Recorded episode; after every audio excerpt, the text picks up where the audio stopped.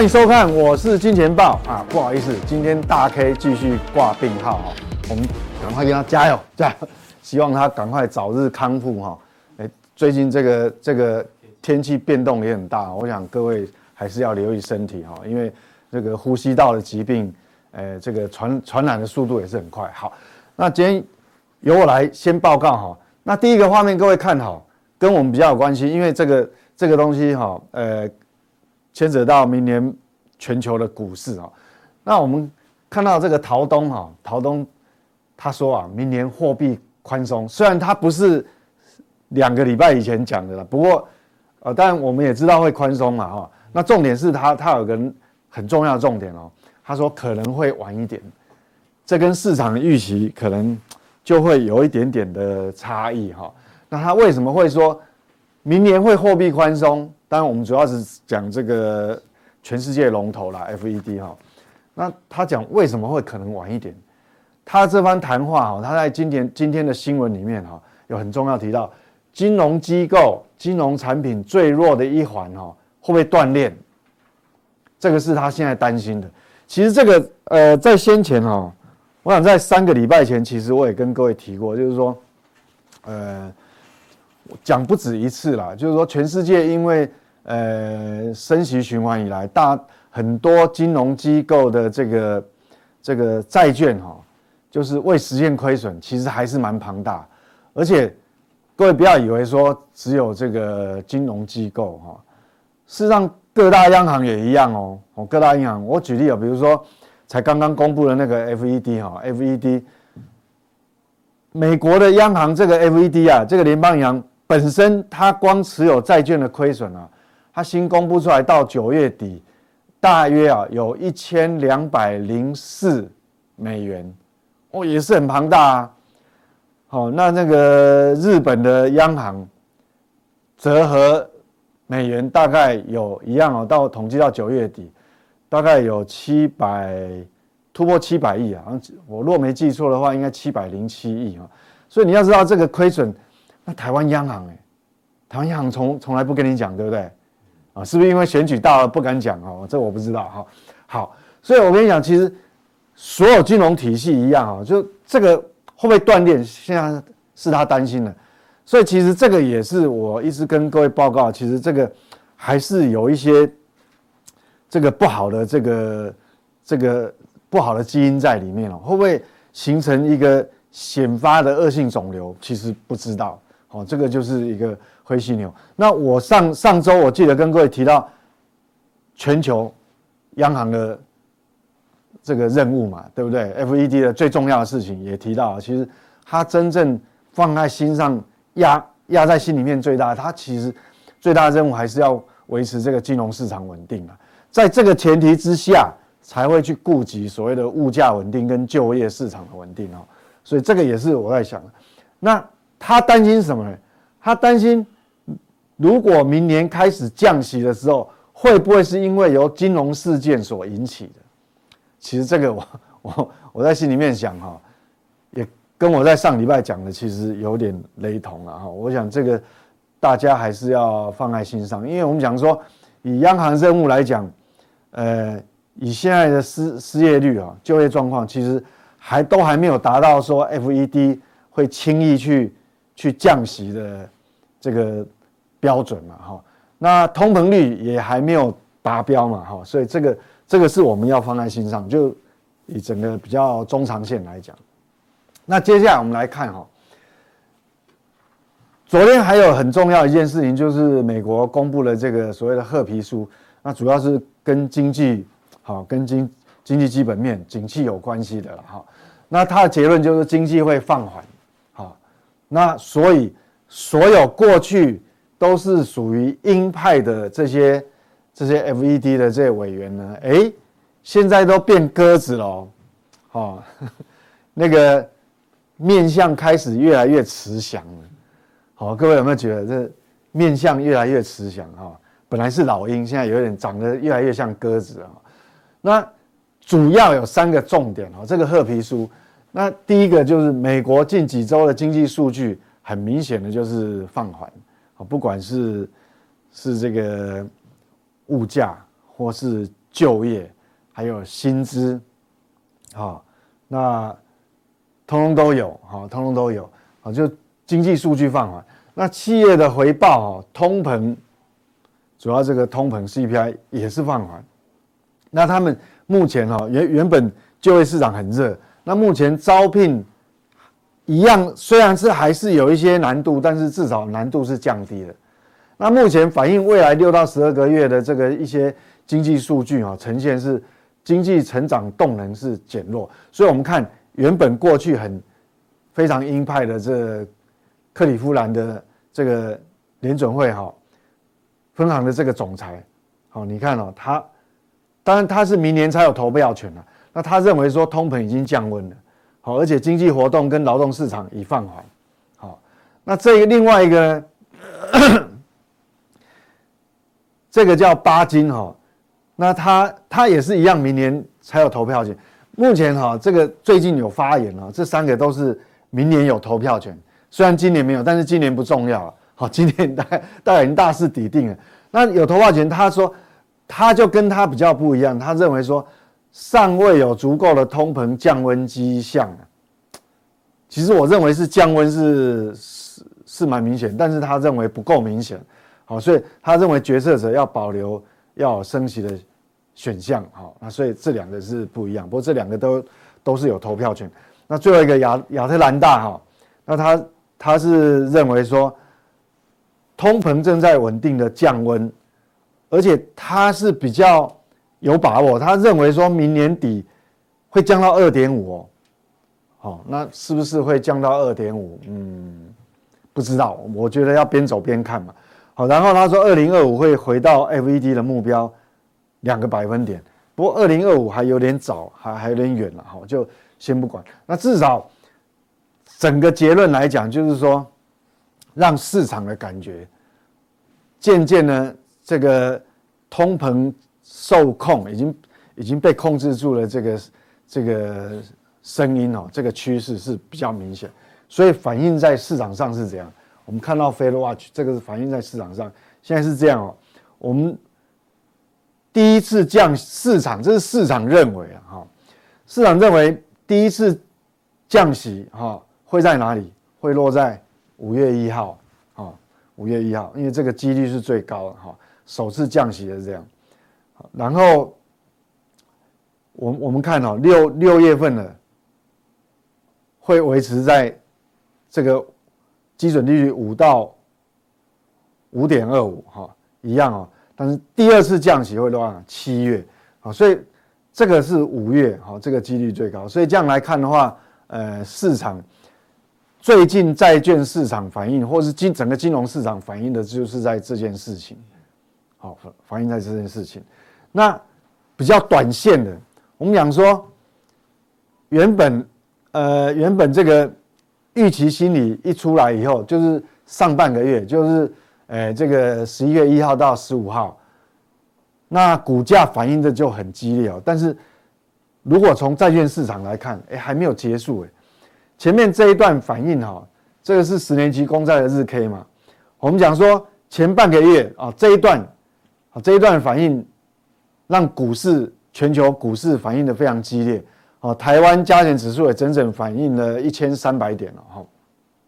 它主要是反映这一段，好，那可是最近哈，好像也没有继续休息下来。你看这边连续三个交易日，你看十年期公债期货。价格，这是价格。那债券越涨嘛，代表利率是往下走，好，利率往下走，好是，所以所以啊，这个很明显哦，好，这边等于这边一段，然后这边到了这个十一月下旬，又连续三天哈，三个交易日走这样。那我们来看周线，这是十年期公债，因为十年期公债等于是所有金融商品的一个一个定锚哈，就很重要。那我们来看周线，哦，周线这个底部是不是？感觉已经形态出来了。好，那会不会变成是一个长期趋势呢？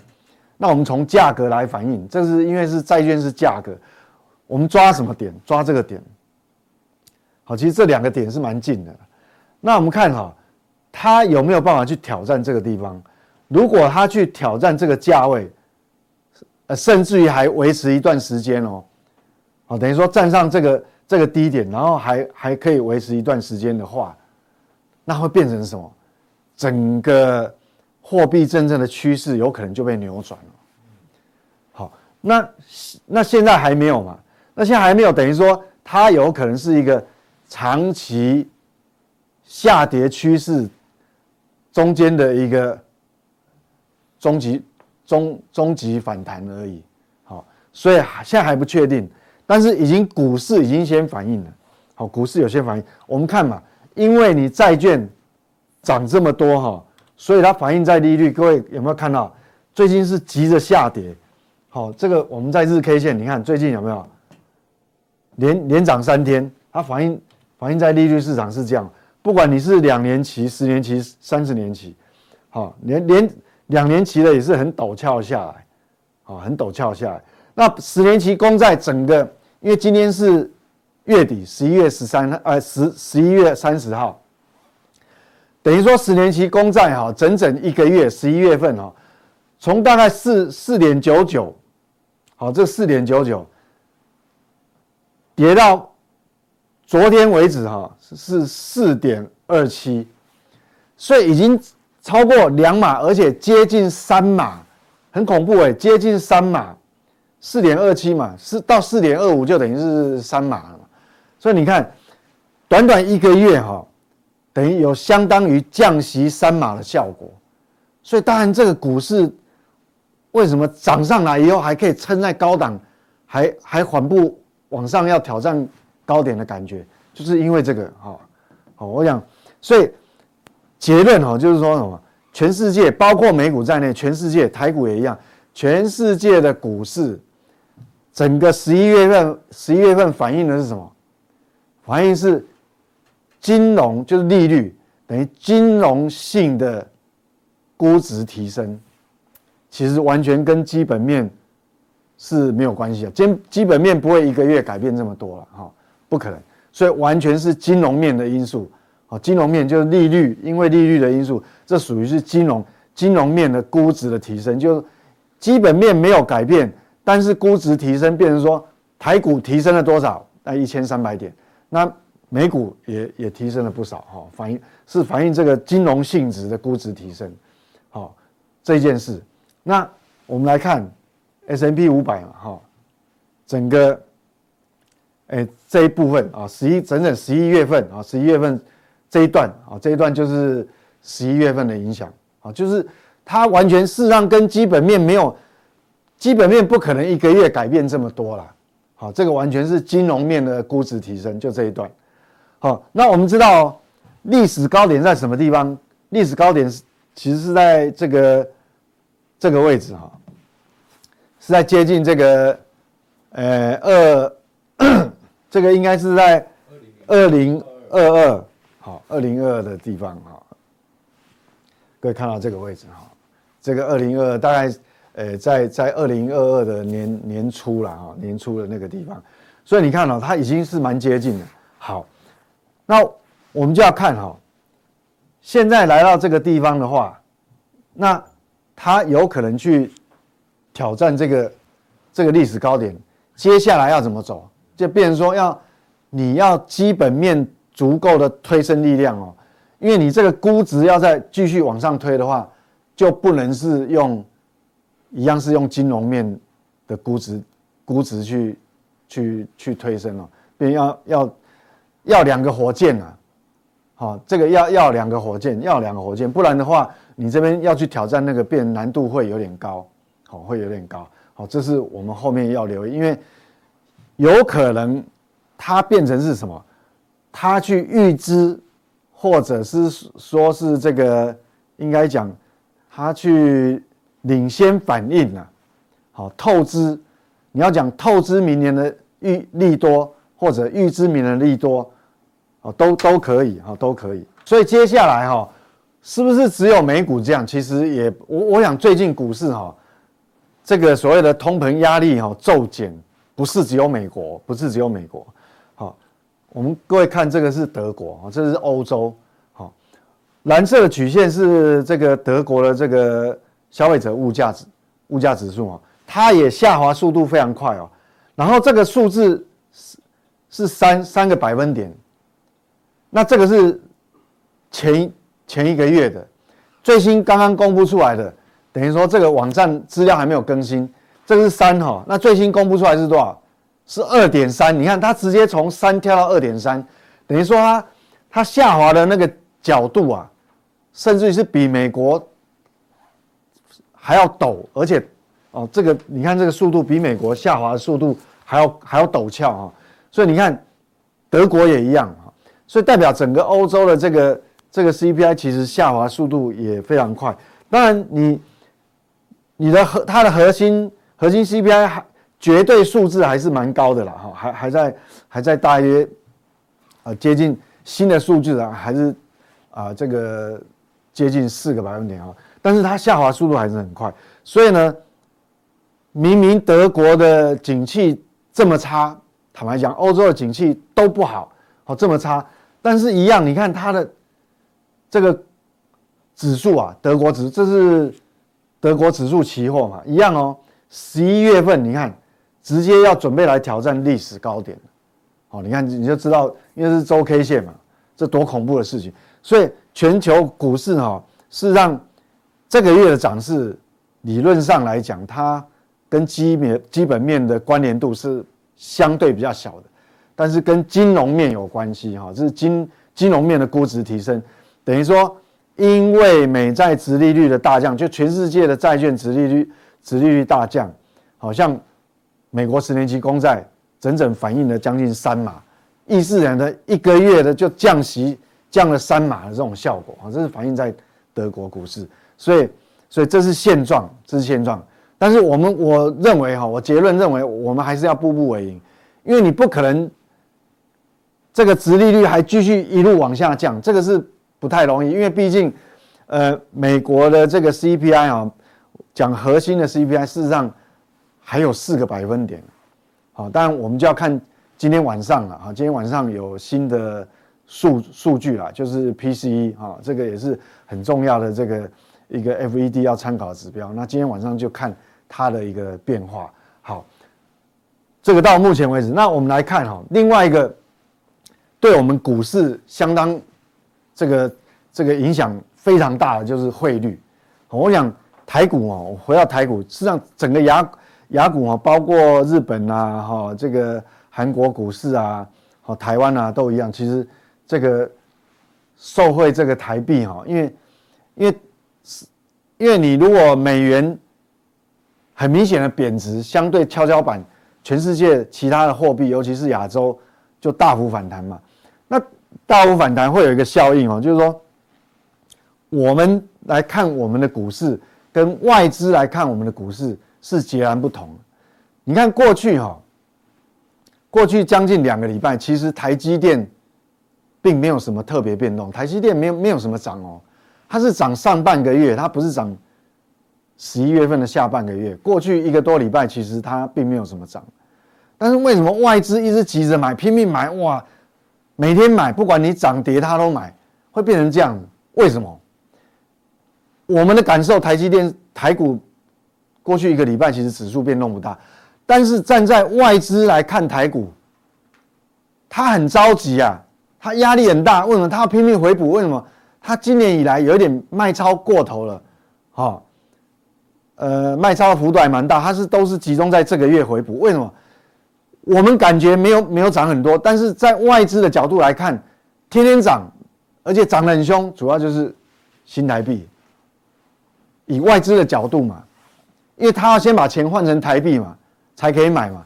那我我我们买，我们我们本来就是持有很多台币啊，所以外资的角度来看台股就不一样哦。所以你知道汇率的波动对外资它的压力也是很大哦。所以外资为什么会？回补的很用力哈，所以这个其实跟汇率有关系哈。那所以一个是这个公债殖利率啊，殖利率定锚影响；一个是汇率的影响。好，汇率影响大不大？我想哈，因为国内有很多投资人哈，都有投资投资那个公债的 ETF 嘛，对不对？好，你可以去想哦，其实你最近去买那个公债 ETF 的，是近期才买，其实你大概也赚不多，就算有赚也赚不多。为什么？为什么？因为台币太强了，因为你买的是美国公债哦，那个那个标的物是美元计价哦，它换算成我们挂牌，我们挂牌的是新台币哦，所以它在交易的过程，它必须反映它是新台新台币净值来计价嘛，变成说它挂在黑板上，虽然美国债券有涨。但是它被台币的汇率会吃掉一部分，有没有？各位去注意这一点。那我们看哈、哦，以昨天昨天二十九号升最多还不是新台币，是日元。那我们看哈、哦，日元其实日元对全世界来讲也是牵一一发动全身哦。我们来讲为什么？你看最近日元日元期货其实也是这个是日元期货，相对美元对应的是美元，好，它对应的是美元。那日元期货最近也是涨很多，这是日 K 线。好，为什么说其实它影响全世界也很重要？因为过去来讲，日元是全全世界最宽松的货币，它是所谓的全世界这个 QE 啊，就供应供应钞票哦，这个流动性哦，其实都是从日，因为日本一直来就是零利率嘛。那很多人就是去借，包括巴菲特一样，拼命发公发日元公债，然后借借日本本土也一样，很多人借日元，然后把日元换成美元，换成欧元，全世界去投资，所以它的变动就很重要。那这个是日 K，各位看哈，下一张是什么？是月 K 线。日元过去一段时间贬贬非常多哦，好，从这个你看这。比较接近的是从二零二一哈开始，那到目前你看哦，这个是月 K 线，现在才刚刚开始哎，感觉有没有？所以感觉那个惯性要要改变了，所以这个蛮重要。因为我过去提到说，其实当日元给你一个反转的时候，很多资产也会后面联动会受影响。为什么？因为很多会。被动式的有一种压力，变成说我过去借很多日元去国外投资，它会被迫的必须回流，那导致变成说会把这个日元哈被动越推越高，所以接下来我们要关注的，如果说日元还继续继续往下往往上涨的话哈，那如果说我讲这个是月 K 嘛，如果我们看到第二根红 K 出来的时候，因为不排除了这一段嘛。这很长，有没有？那现在才一点点，那这样的话，这个其实对应它也会影响到全世界的这个金融市场哦。好，所以这个大家还是要蛮留意的哈。那会不会继续？日元到底会不会会不会继续涨？会不会等于说它会不会改变日本央行的这个这个货币政策？那接下来我们就要看哦，日本消费者物价指数目前哈反而是。日本这个物价目前还没下来，你看美国已经下来了，欧洲也下来了，好，那红色的是它的核核心 CPI 嘛，你看还没有下来，好，那这个蓝色的曲线下来幅度还还不够哈，这个还在四个百分点，所以这个压力还很大。那要解决这种日本要怎么解决呢？第一个，要么放弃那个零利率政策，就。放弃这个 YCC 的调控，放弃零利率。那但放弃零利率呢，又会有个后遗症，就导致日元反弹的强度又更强。那日元反弹的强度更强的状态之下呢，诶，这个一旦弹上去哈，那美国的公债也一样会往上往上走哦。它放弃嘛，放弃那个零利率嘛。那会造成本身日本央行的亏损会扩大，日本目前持有的美国债券，哈，美国债券这这个已经亏了七百零七亿美元，已经很重了。那何况还有国内持有的一些资产，所以这个其实，这个其实是我我我认为这个是，他现在变成说两难了哈。我要放弃我的货币政策，那可能搞不好，哦，这个他手上。因为利率往上的话，他手上日本的债券呢要怎么解决？啊，这个也是一个问题。所以他他持有很多，包括美元债券、日元债券，这个时候是大问题。那我觉得还有一个，日本现在还没有面临最大的一个困境。我想哦，它的 CPI 没有办法降很快，主要是这个除了有两个啦，一个是能源，一个是薪资嘛。那我们就要看哦。这个是他的薪资，目前因为他的通膨压力很大，那薪资哈，薪资的涨幅扣掉通膨的话，等于说它的实值，好，这个是实值薪资的年增率都还在零轴，黑色的是零轴，好，年增率它现在是负二点四，好，负二点四啊，你看都还在零轴以下，那经常账薪资一个是实质薪资，一个是。经常性的实质薪资，我们一般来讲领月薪的，就是经常性薪资了。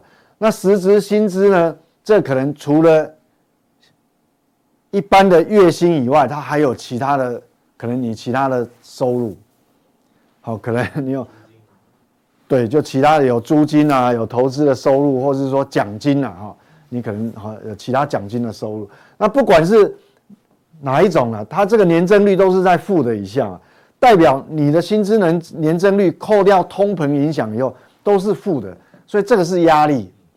好，所以这个美国呃这日本的货币政策，这个有它对对照，你看过去都还至少还会维持在零轴附近，那这个脱离有点远，所以它可能会改变。那第二个因素呢是油价，你看油价最近跌下来了。所以日本央行最近没那个压力是减轻的，那万一某一天哈，油价的趋势又上去了，那我跟你讲哈，如果它一上去啊，这个还是维持这样，可能它非得要放弃零利率政策不可哦。那那时候可能这个可能呃，整个金融市场又会有一些大的变动。为什么？因为它放弃零利率会。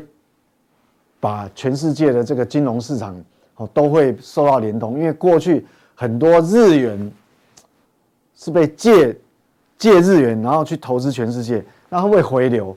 回流的话，变成要抛售欧美的资产嘛，然后这个会牵一发动全身。这个所以这个日元的走势未来还是要追踪的哈。那对台股有什么影响？还是会哦。你看哦，我刚刚讲，因为美元对新台币汇率最近是很陡峭升值嘛。好，往下是升值嘛，所以为什么外资回补那么急？就我们来讲，哎，台股好像最近台积电啊，或者一些全职股没有涨很快啊。但是相对外资的角度来看，因为外资都是持有美元的，哇，你们每天台币都在升值，等于说他对他来讲，台股越来越贵，所以他急着回补。他之前都卖过头了，现在回补，好啊，但台币。有没有可能一路升一路升？我认为，其实我我认为也不会。好，你你你在短期间升值到这种程度，我跟你讲，大概央行哈，因为我们毕竟还是出口依赖度很高了，好，应该不会放任它就这样子继续升了。好，这所以所以台股之所以能够撑在这个一万七千三百多点哦。其实主要是这个力量。那如果哪一天美元又转强的时候，那可能台股又会有个压力哦。这个各各位要放在心上。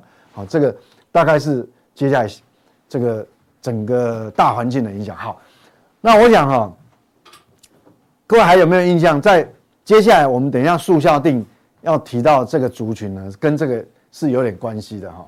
因为我记得当初在十月五号哦，曾经。在这个加强，呃，在那时候是加强定啊，现在是速效定。曾经分享过啊，一个叫做高技五四三九，那十月十九号又重新好又呃又跟各位啊就是重新 update 一次哈，所以那时候其实价格应该还在低档啊，大概八十啊八十四块附近了啊。那这一次来讲的话，大概也是一百零七。那我不知道现在是到了多多少，你如果有兴趣自己自己去可以看一下这个。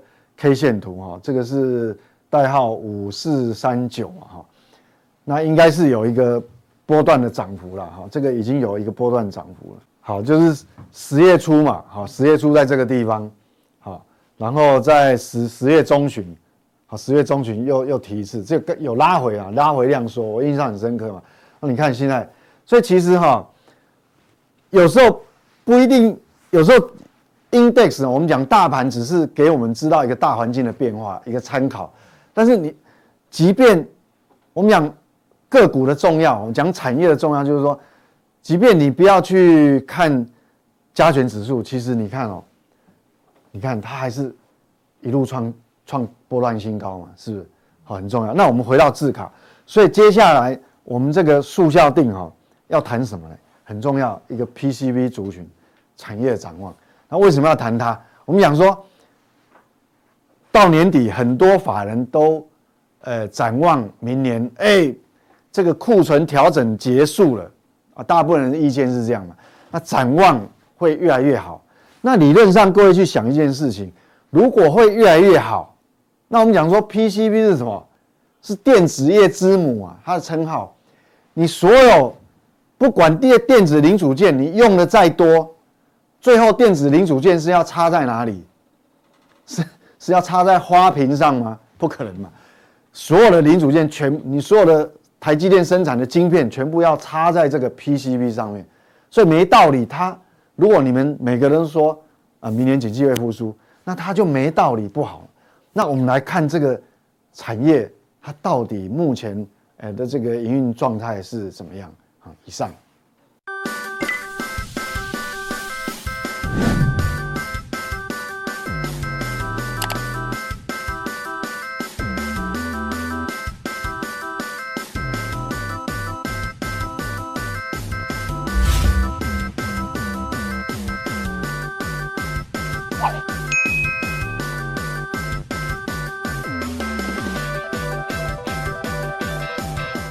大家好，虽然今天没有大 K，我我变成这叫做自吹自擂啊，这个是好。我想今天这个这个礼拜最大大事情就是台股超越指数超过好港股。哎，这个哦，我以前就讲过了，我大概一年前都讲过这个事情了啊。现在现在已经终于出现，当然这个出现的时候，呃，很多人不同讲法。好，他说很多人讲说台股超越是什么意义？你干脆超过。这个道琼啊，你干嘛超过纳斯达克啊？不是这个意思。我说这是个趋势的变化，你要理解哈。呃，应该这样讲哈。我们来看，先来看为什么这是台港台股会超过哦港股指数？很简单，你可以发明显发现，香港股市啊，从这个这个二零一八年之后，二零一八年什么时候？美洲贸易战开打之后开始往下走，那又又防送中又国安法，你要理解这些年香港也是。香港已经没有太独特性，你要理解多少外资钱也走了，和香港变成一个没有独特性，它是趋势是往下，台台台湾股票是哎一路往上，这是个趋势这个变化。我们来讲说叫趋势的变化哦。当年其实我觉得可以，当年有个一个重点说，但这这个香港恒生指数台股是如果更早，如果我我有有线图更早的话，我就我就跟他讲说，在一九九零年之前啊。台股的一个热络程度跟那个重要性是比港股大，是啊？为什么？很简单吧，呃，应该讲哦，香港虽然是一九四九，哎，一九一九二次大战之后成为中国对外一个很重要的管道。为什么？你你要理解，当时二次大战之后，共产社会包括中国大陆被称为铁幕，铁幕呢，基本上自由国以美国、欧美为主的自由国家，它。它是不太跟这个所谓的这个共产主共产的国际有太大的连接，尤其经济上的往来很少很少。那中国更是，而中国那时候要把东西卖出来，或有人要想买中国的东西，这交易在哪边？就在香港。所以香港变成很很复杂的地方。你要理解这个过程中，当然在一九八零年代哦，我们现在看到港币联系汇率是在一九八三年，为什么？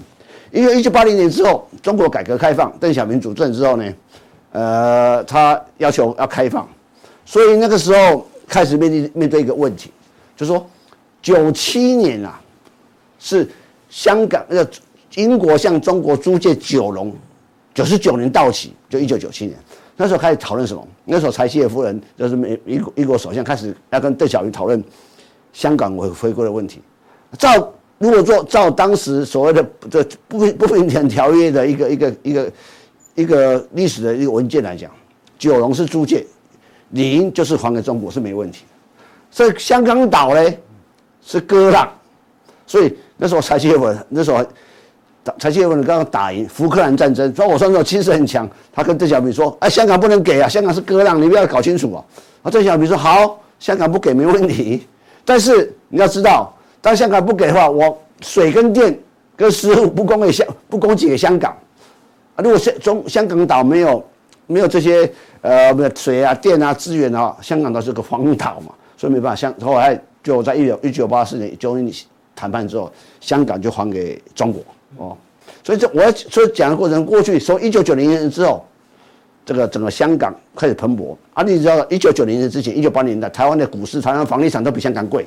嗯所以你要理解这，我我要讲的故事是说，现在港股可以台股的超超越恒生指数，是一个历史的一个一个转折的改变哦。所以说为什么大家会很注重这个事情？比如说中国经济最近的一个一个调整跟下挫，是具体反映在香港股票市场上，就要凸显这个事情。好，所以我就常觉得说，现在你台湾要站什么角度？你要成为中国的香台湾，或者香全世界台湾？我认为目前。是成为世界台湾对台湾最有利，而且哈，你要理解一一点，就是说这三个股票，我们恒恒生指数里面有有两个两个大公司，一个叫做阿里巴巴，一个叫一个叫腾讯，另外在台积电。你要理解哦，这些年中国的科技产，我们讲中国科技就是网络经济行业非常繁荣，像你看全世界支付，就是说呃不用支付，用手机支付，用电脑支支付这种这种。最发达国家是就是中国。谈到这个东西，好像说我们这个网科技应用不够不够到地。可是呢，理解，我们讲网络经济啊，包括我们讲呃电商的经济来来讲，叫科技产业发展，它没有创新，它不是创新，它是用你们所发展的网络的创新的经济这技术来运用在我的所所谓的网络的商电商或是支付上，它不是创新。那真正创新是什么？你看美国的这这全世界最厉害的公司，苹果、微软、Google、Amazon，或是 FB，或者说 Tesla，是 NVIDIA，人家创新创造新的一个一个技术出来，让你去运用。而台积电你要理解，它是跟这些创新公司在走。啊，所以我要讲，现在我要讲再讲一个事情。你看这个阿阿里巴巴最高市值超过七千亿美金，现在是不到两千亿美金，还几乎破底。最高三百多块，如果先入两千三百多块港币，那腾讯最高是七百多块，现在变三百多块。你要理解为什么港股会会这样一路一路下挫，就是跟这个密切有关系。就还有美洲贸易战对抗有关系。还有一个重重点说，我这样我我跟大家，这是我的我的预言，戕害中国中国经济的另外一个一个地一一个地雷是什么？电商。你不要看中国经济现在啊，房地产崩溃了。那电商，你以为这个很很很这个年轻人喜欢用电商？可是可是，现在过度发展电商是戕害经济很重要的一个一个一个一个杀手。怎么讲哈？这次的双双十一嘛，最近这个网络上都看得到，双十一今年的一个销售量大概只有两千五百亿人民币，去年去年丰才有五千亿，最高是超过一兆啊！但你看就数字来讲，我就知道它衰退啊。第二个。你知道电商，中国发生的电商叫极致发展。你要理解，中我们刚才提到支付，从年轻人到阿公阿嬷，都要学习，都会都会用支，都用手机支付买东西，因为被迫要去学习这个东西。按你用台湾来讲，他自己年轻人会网购，其实我不太会网购啊，我都拜托我女儿在网购。我啊，我我我妈妈八十几岁根本不可能，为什么？他们还在电视购物，然后有些是，你要我要讲什么意思？说。当你电商发展到极致的时候，你什么都用在电商的这虚拟这电商在买东西，所以你戕害到实体经济，像那实体商商店，你说会看哦，现在连上海最蛋黄区的蛋黄区叫徐汇区，连太平洋百货、原百投资太平洋百货都收起来了。那太这个这这这大概这个五六年，原百在中国收了几家百货公司，没行李，行李都不好，拢拢收起来。啊，你看段润发多惨，你看沃尔玛才在中国多惨，家乐多惨，为什么会这么惨？因为没有实体经济被这些网购所所取代了啊，所所所取代。那你要解，网购会不会创造额外 GDP？不会，很少。为什么？因为本来在实体经济买东西，现在把它网购去，只换个平台买东西，没有增加实质增加 GDP 啊。所以你要理解这个是很这个强害。那第二个强害什么？没有实体店面，没有去这个房东的一楼店面，没人租啊。你看上海这很多的，包括北京很多的热闹的地方，百货公司没人呐，啊你我 房租又贵，像像什么没人租，所以再加上我们讲这个物这种这种外外像美团这种时候，说我我我我点点东东西来送到比较类似台湾的 Uber 外外送的这种，你要知道哈，我们看一开始外送是餐厅啊，就我我喜欢吃这个餐厅，打电话去外送啊，喜欢吃这个餐厅，可是现在发发展到什么程度呢？虚拟的餐厅。就是我一个厨房，我弄了五六个品牌。哎，你要吃泰国菜，你要吃韩韩国，我都有。我不需要这么请那么多，我就要两个厨师这样搞一搞，我可以搞。所以我也想说，到后来这实体经济已经被强害到。你看实体经济啊，经济来讲，它有养了多少人啊？再来我们看网络经济，还有一个一个一个最大的弊病是什么？比价啊，这个多少钱？这个多少钱？这个多少钱？电商过度发展不是好事。所以你看到印尼在考虑。这个要要限制电商的发展，包括这个印度也是这样在考虑。是，其实会啊，你去看日本，我这是从从从 市区啊，我们从外我们河口湖回来，经过新经过这个这元素新宿一路到一路要到到到到涩谷去啊，经过涩谷那一路到去吃饭。你看我这个你注意看，下次到台湾的太多人去日本，你就看日本很大的一个所谓什么热闹区里面，很少有那种空置的店面，很少很少。可是现在你会发现，很多地方，中国，甚至我们台湾，商圈移转，在东区很多空置店面，包括我我住的天母附近也是空置，就是这种叫商圈的移转。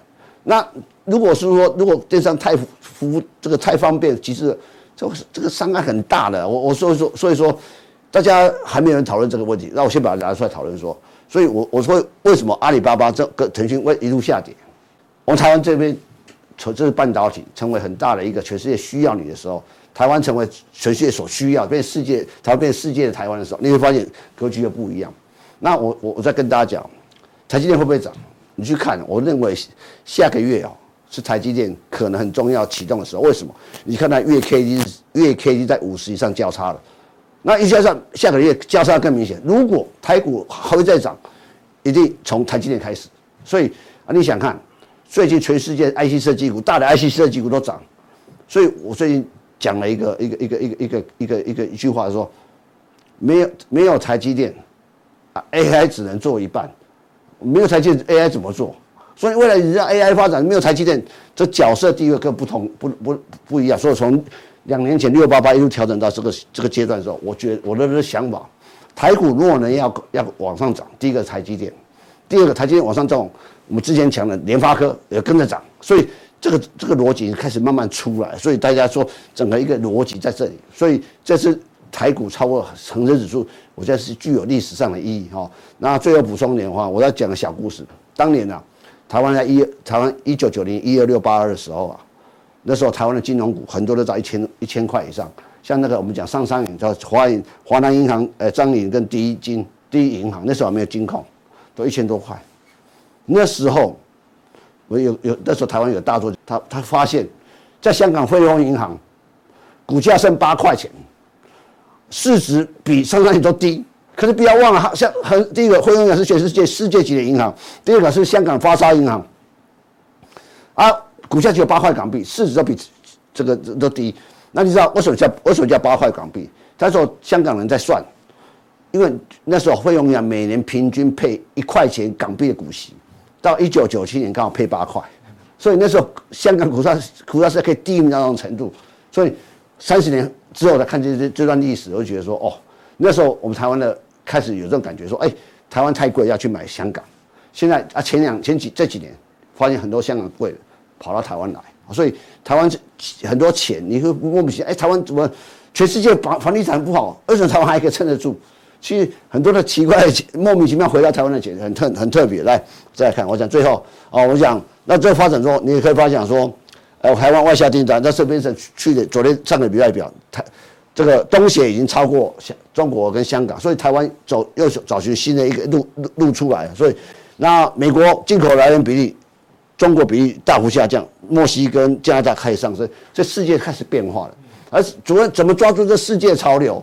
哦，这个这个很重要。所以三十年前你要买中国，三十年后你可能要离开中国去买别的地方，这是一个一个重重点。好，那最近啊回到哈啊，等一下，这是为了这个我们讲的这个这个这是速效定嘛，做布局。你看最近波音来，那这这这这样，这里为什么下跌？因为波音的供应链不是罢工就，是缺料。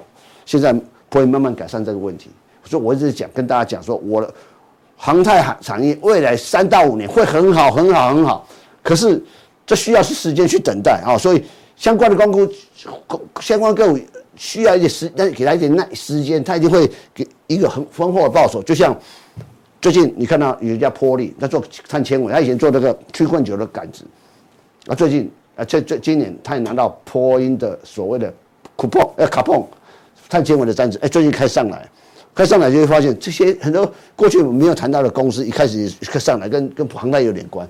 那我们要讲的，像我我我熬这个，我们谈这个红泉谈了一年多了，虽然前一阵子是很累，可是慢慢他已经报酬给我了，啊，我们有个我们有个我金融家考察，我们考察的团团员啊，也也有订我们这个这个我我是金，他说他也是我是进报的会员，他讲说他前阵还跟我讲，哎，一个红泉为什么不涨？